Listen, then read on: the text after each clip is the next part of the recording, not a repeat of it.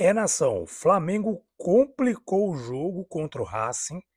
Por muito pouco, a gente não sai com uma derrota, o que seria algo desastroso. Já não foi muito bom o empate. Não digo nem por conta do time, do Racing, que a gente sabe, é um time de tradição. Apesar de não ser tecnicamente superior ao Flamengo, é um time que tem muita, tem uma camisa pesada, torcida é muito, muito forte. E é um time forte dentro do seu estádio.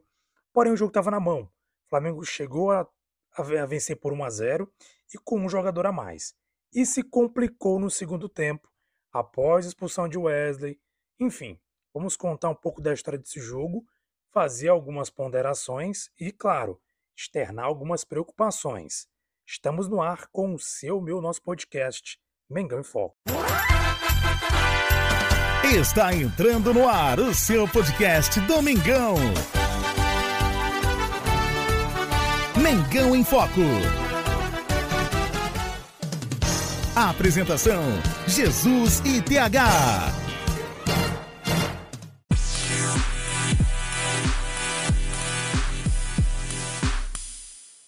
Salve, salve nação rubro-negra! Jesus com vocês mais uma vez, conforme prometido. Hoje, dia 4 de maio de 2023, quinta-feira, estou gravando esse podcast. Não sei se você vai ouvir hoje ainda ou vai ouvir somente aí na sexta-feira, final de semana, enfim. Mas esse, esse podcast está sendo gravado exatamente é, pouco depois do jogo, a partir de umas 21 horas mais ou menos, o horário está sendo gravado. Para ser exato, nesse momento estou gravando esse podcast 21 e 4. Esse é o horário de Brasília que eu gravo podcast para você, amigo, amiga, torcedor, torcedora do Flamengo que acompanha o nosso podcast. Quero desde já agradecer muito a sua audiência em todo o Brasil e no mundo. Tem torcedores no Brasil e no mundo que ouvem o nosso podcast Mengão em Foco. Fala aqui com vocês é Jesus e é um grande prazer estar aqui falando de Mengão Queridão para vocês. Olha, nação, o Flamengo foi até o, a Argentina enfrentar o Racing e ficou no empate por 1 a 1. Bem, o jogo tinha tudo para para o Flamengo conseguir vencer e vencer tranquilamente. Tinha dominar as ações, etc. Acabou se complicando, principalmente no segundo tempo. Por muito pouco não acontece algo muito pior, que seria a derrota para o Racing e que complicaria a situação do Flamengo no grupo, que já não está das melhores, mas poderia ficar muito mais complicada do que está nesse momento. O que acontece? O Flamengo foi enfrentar o Racing, certo? Você deve ter assistido o jogo, se não assistiu, vou contar um pouco da história do jogo. É, o início do jogo ali foi um jogo muito truncado, muito pegado, foi muito espelhado o jogo, muito no meio de campo ali, muito teve um embrólio muito grande ali no meio de campo, enfim, nitidamente as duas equipes estavam ali é, brigando por cada espaço, então foi um jogo bem parelho em relação a esse jogo aí, foi um jogo bem apertado no início ali, foi o Flamengo jogando bem, é, é, movimentando, ocupando os espaços, brigando pelo espaço, atacando os espaços e estava ali procurando equilibrar as ações com o Racing. A coisa melhorou quando o Racing acabou tendo jogador expulso. Né? O jogador do Racing foi expulso ainda no primeiro tempo. Houve uma expulsão do jogador do Racing, não lembro agora o nome dele. Ele foi expulso por conta de uma de uma falta cometida. Ele cometeu uma falta no jogo, né? O nome do jogador é, salvo engano, é Ausch, Ausch, acho que é assim o nome, nome dele. Ele fez uma falta ali no primeiro tempo, né? Ele acabou fazendo uma falta e, e em seguida, após fazer essa falta, né, uma falta no, se eu não estou enganado, as duas faltas foram a Ayrton Lucas. Ele fez uma falta Ayrton Lucas quando a bola chegou, chutou o calcanhar do Ayrton Lucas, tomou amarelo. No lance seguinte, no lançamento pro Ayrton Lucas, no ataque, ele foi subir, subiu com força desproporcional e acabou também fazendo fazendo aí, cometendo uma outra falta e o que acabou aí gerando o segundo amarelo e, consequentemente, a expulsão.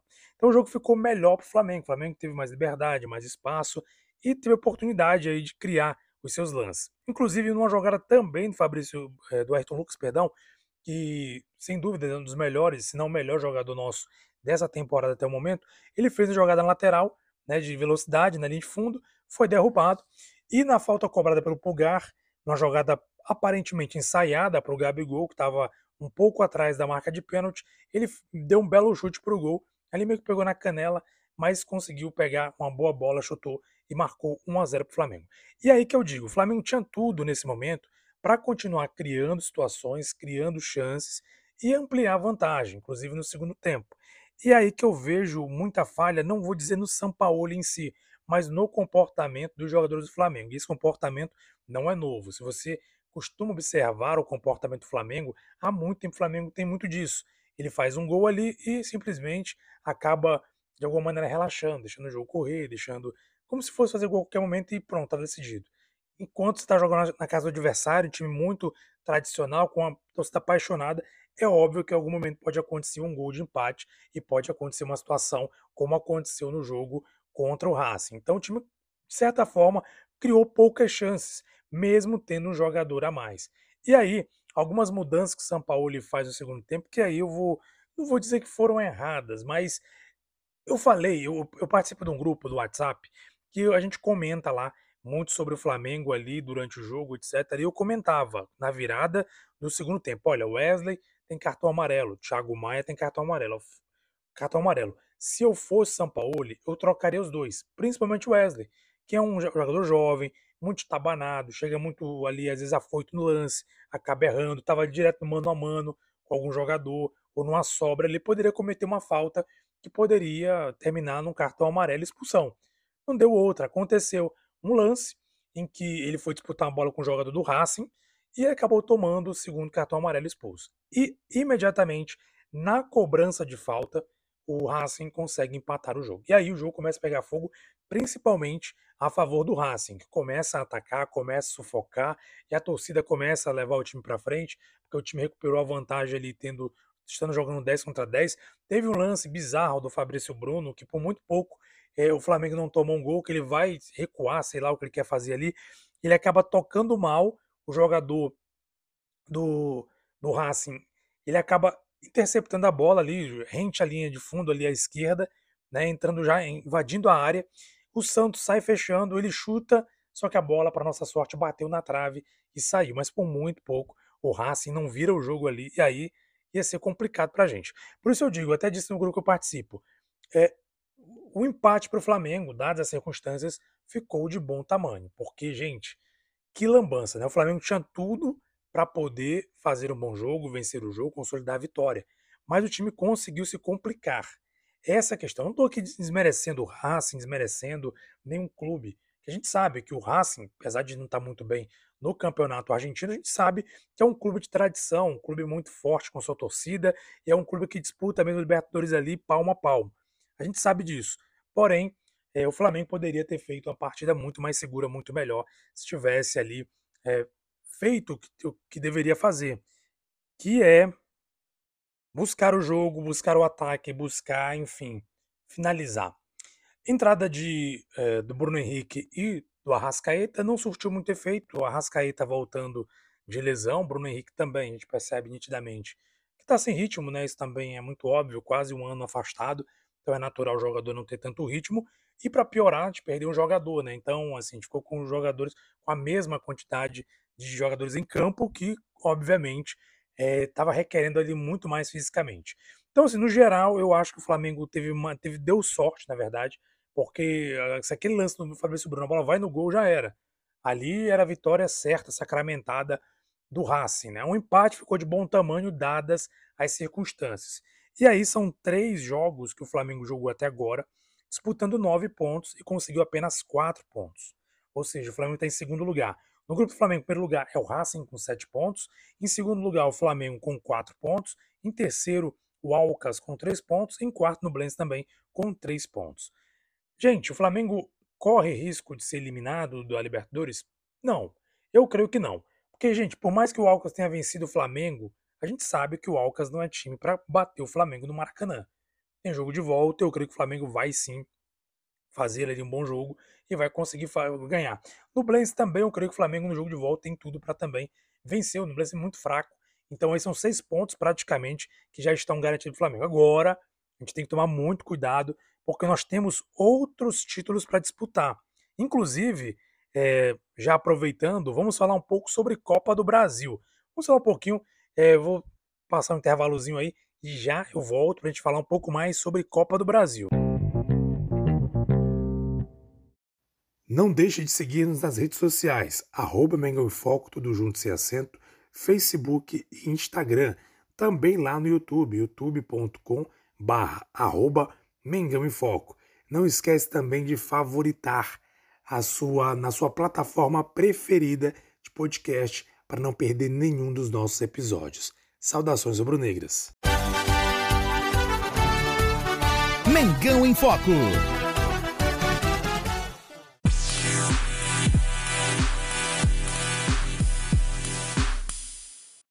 É isso aí, nação, de volta com vocês falando sobre o Mengão Queridão. E vamos falar um pouco sobre Copa do Brasil. Essa semana teve sorteio da Copa do Brasil e nós pegamos o Fluminense. Olha, não sei se isso é boa ideia não, hein? Dado o nosso histórico recente com o Fluminense, não é boa ideia não. E o Fluminense está um time bem arrumado, um time bem organizado. O Diniz tem feito um trabalho muito bom, inclusive na Libertadores venceu, salvo engano, o, River Plate por 5 a 1 foi 5 a 2 não lembro agora mas amassou o, o River Plate bonito.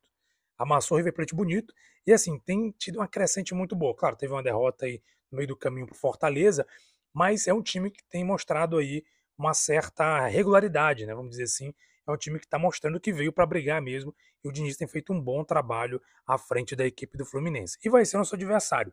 Inclusive, o primeiro jogo está marcado para o próximo dia 17 desse mês de maio e o último jogo para o dia 31. A agenda desse mês de maio do Flamengo é uma agenda enorme, porque antes do primeiro jogo contra o Fluminense, nós vamos ter aí no próximo domingo o Atlético Paranaense, vamos enfrentar o Atlético Paranaense fora de casa. Vamos ter o Goiás, né? Vamos enfrentar o Goiás em casa no Maracanã no dia 10, na quarta-feira.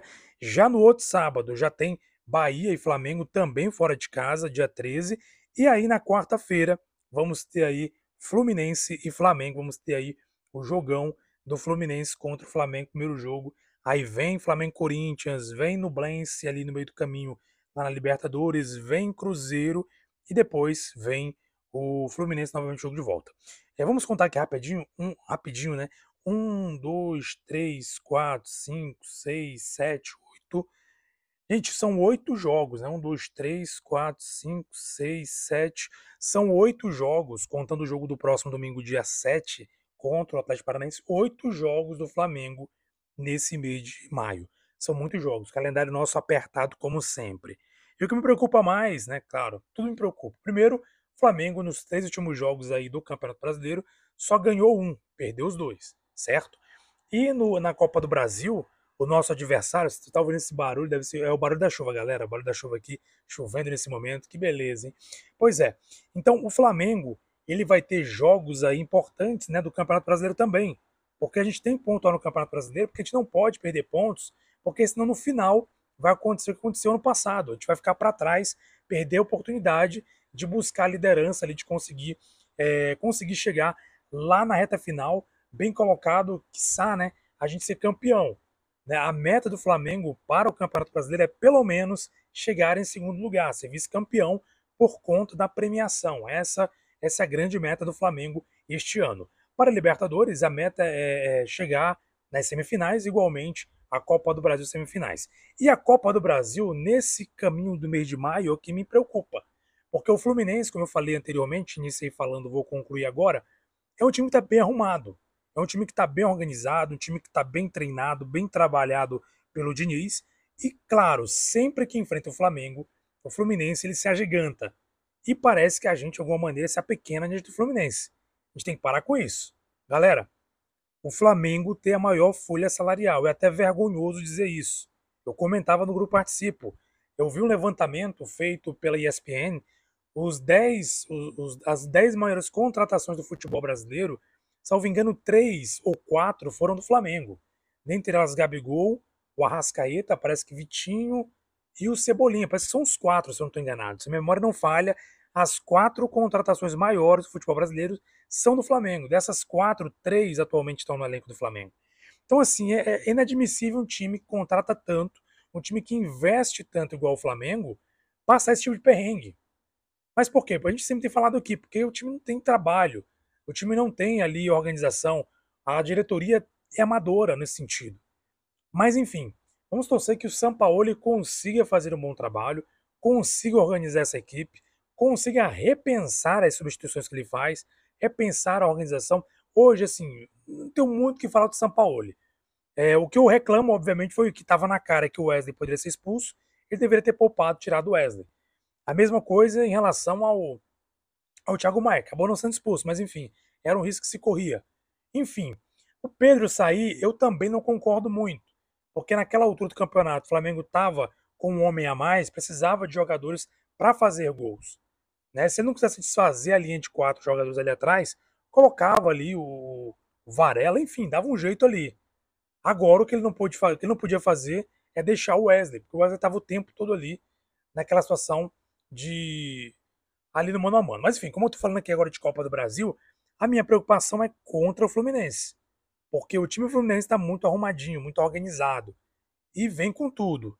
E a gente sabe que contra o Flamengo, o Fluminense agiganta mais ainda. Então vamos torcer que o Flamengo consiga organizar o seu time, que o Flamengo consiga vencer os próximos jogos, porque vai ser muito importante vencer os próximos jogos para a sequência do Campeonato Brasileiro, porque a gente não deve deixar de mão o Campeonato Brasileiro, a gente tem que ganhar os próximos jogos, porque a gente já perdeu muitos pontos, perdemos seis pontos dos nove disputados, agora na Libertadores perdemos aí, é, fizemos só quatro pontos dos nove disputados, já perdemos cinco pontos, então está na hora de parar de perder pontos e começar a jogar sério, começar realmente a mostrar que veio. O Flamengo tem capacidade, tem condições, tem jogadores para isso. Basta cada um fazer a sua parte, inclusive o Sampaoli. Então, gente, vamos torcer, né? A gente não tem muito mais que fazer a não ser torcer para que o Flamengo se organize, mas uma coisa é perceptível. Tem trabalho sim, a gente percebe que tem trabalho, a gente tem que ter um pouco de paciência também com o Sampaoli, porque ele chegou agora, ele não teve muito tempo para treinar e o pouco tempo que ele tem, ele aproveita ao máximo. Ninguém pode dizer que o Sampaoli não trabalha, porque até dia de jogo ele costuma dar treino, até dia de jogo ele dá treino. Teve um feriado aí, se eu não estou enganado, não lembro agora, foi dia 1 de maio, não lembro, teve um feriado aí, foi dia 1 de maio, que o time foi todo, foi treinar. Não tem descanso, não tem. Eh, não, não tem isso. Ele está treinando ali, fazendo o trabalho direitinho, a gente percebe a evolução. Agora, claro, o time tem que começar a corresponder em campo, porque senão a coisa começa a complicar. Mas vamos ter, vamos ter tranquilidade, vamos ter calma, né? É isso que eu peço nesse momento. Eu, eu Tô pensando dessa maneira porque o Arrascaeta tá voltando aos poucos, o Bruno Henrique também tá voltando. Eles vão começar a pegar ritmo, a gente vai ter um time muito mais forte, muito mais competitivo do que nós já temos. E eu quero saber qual é a sua opinião sobre esse jogo, sobre o episódio, sobre o Flamengo e Fluminense, sobre o Campeonato Brasileiro, enfim. Eu quero saber sua opinião sobre o Mengão Queridão nos próximos jogos. Então é importante sua participação. Se você está no Spotify, você pode participar colocando o comentário na opção aí de comentário, você pode participar é, dando a sua opinião sobre o assunto, inclusive até por áudio. Você pode clicar, tem um link aí de voicing, né? Você pode mandar mensagem de voz, você pode gravar mensagem de voz e enviar para a gente uma mensagem de voz de até um minuto. E a gente faz questão de trazer aqui a sua participação aqui no nosso próximo episódio de podcast, que é na segunda-feira. Episódios agora, para quem não acompanhou, nos atualizamos agora, são as segundas e quintas, tá? Segundas e quintas, hoje especialmente quinta-feira, estou gravando à noite, justamente por conta do jogo ter sido hoje, então não vi sentido em gravar podcast segunda-feira, obviamente, ou então quinta-feira pela manhã, já que teria jogo hoje. Então estou gravando aqui imediatamente após o jogo e falando sobre o Mengão Queridão. Um abraço, nação, saudações Rodrigues. Fiquem de olho é, se você acompanha no Spotify, favorite no Spotify, na sua plataforma preferida que você ouve, favorita, para não perder nenhum episódio de um bate-papo de torcedor para torcedor. Afinal de contas, aqui é Mengão em Foco. Um abraço, nação, até segunda-feira. Esperamos, claro, que o Flamengo vença nesse final de semana a equipe do Atlético Paranaense. O jogo vai ser no dia 7, domingo agora, às 16 horas, jogo lá na casa do Atlético Paranaense. Um abraço, nação, saudações brunegras e até segunda. Uma vez Flamengo, sempre Flamengo, Flamengo sempre